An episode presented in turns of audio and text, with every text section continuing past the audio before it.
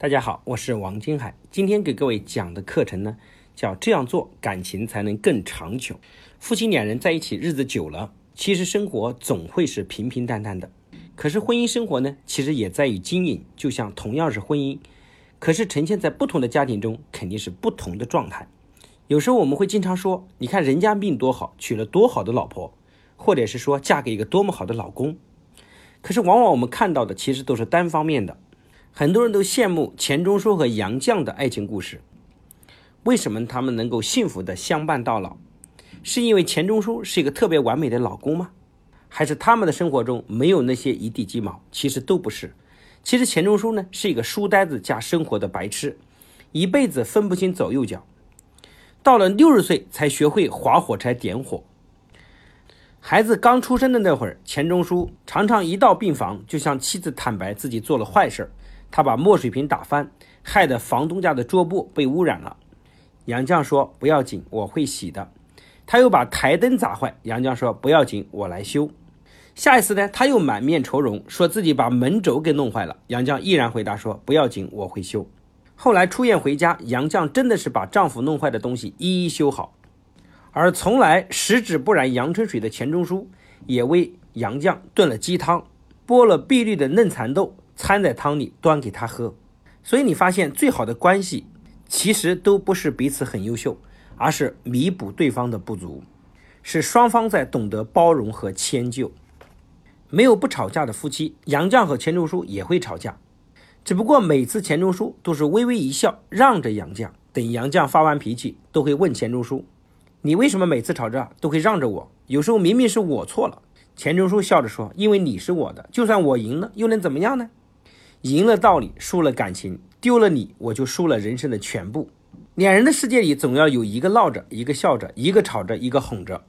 杨绛笑了笑得很开心，也很幸福。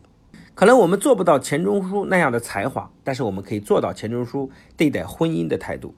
在这里特别要提醒，要想感情长久，特别重要的一点是遇事不要责备。有一个家庭发生一场火灾，火势蔓延非常的迅速。尽管消防员已经在第一时间控住了现场，但是起火的住户家还是变得一片狼藉，物品所剩无几。这个失火的起因呢，是早上孩子尿湿了床单和裤子，这个妈妈呢就连忙拿着吹风机去吹床单，吹到一半，孩子哭闹不止，又把吹风机随手就放下，然后赶紧去给孩子换裤子，结果吹风机突然爆开，引燃了床头的抱枕，这才酿成这场惊人的大火。这场大火呢，造成家里的损失真的是不小。如果这件事发生在我们身上，相信很多的丈夫一定会劈头盖脸先责备妻子一番。为什么不先去关掉吹风机，再去给孩子换裤子呢？吹风机长时间高温运行会爆炸，这点常识你不知道吗？真服了你，都是因为你才搞成这样。很熟悉吧？这是我们生活中常常会遇到的场景。但是这位妈妈的丈夫呢，没有这么做，眼看着妻子伤心自责。她丈夫只说了一句话：“说不就是一套房子了，大不了重新装修，相当于咱们住新房了。”各位，这样一句话的安慰真的是非常难能可贵。其实感情很脆弱，当你因为错误而自责、情绪低落的时候啊，最亲密的人不但没有给你宽容，和你一起解决问题，而是发泄自己的愤怒，不断的指责，这其实是对情感最致命的伤害。夫妻关系的杀手有时候并不是出轨和家暴。而是在我们遇到困难的时候，有没有帮你一把？在我们痛苦难过的时候，依然在不依不饶的指责你的问题。很多夫妻关系正是因为没有看透这点，才会渐行渐远。他们都在证明自己是如此的正确，才把夫妻关系推向了不可挽救的边缘。哎，各位夫妻想想看，你们生活中是不是这样？下面的场景你们不陌生吧？孩子生病，丈夫就责备妻子没照顾好。丈夫应酬醉酒，妻子责备他没有分寸、不顾家；碗洗得不干净，衣服烫得不平整，臭袜子乱扔等等。在对方犯错的时候，一味的责备，不仅不会让他深刻的意识到错误，反而更容易激起他的攻击欲望，让他感受到自尊受挫。这种争执只会让自己和对方离得越来越远。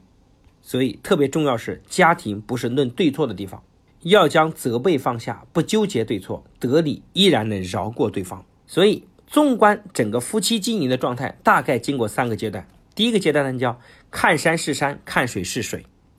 那个阶段，我们夫妻对对方的认知都很片面，所以情感彼此的喜欢是因为我们对对方不太了解。然后第二个阶段呢，就是看山不是山，看水不是水。就当我们在一起久了，彼此的矛盾、缺点都暴露出来，我们的冲突会非常严重。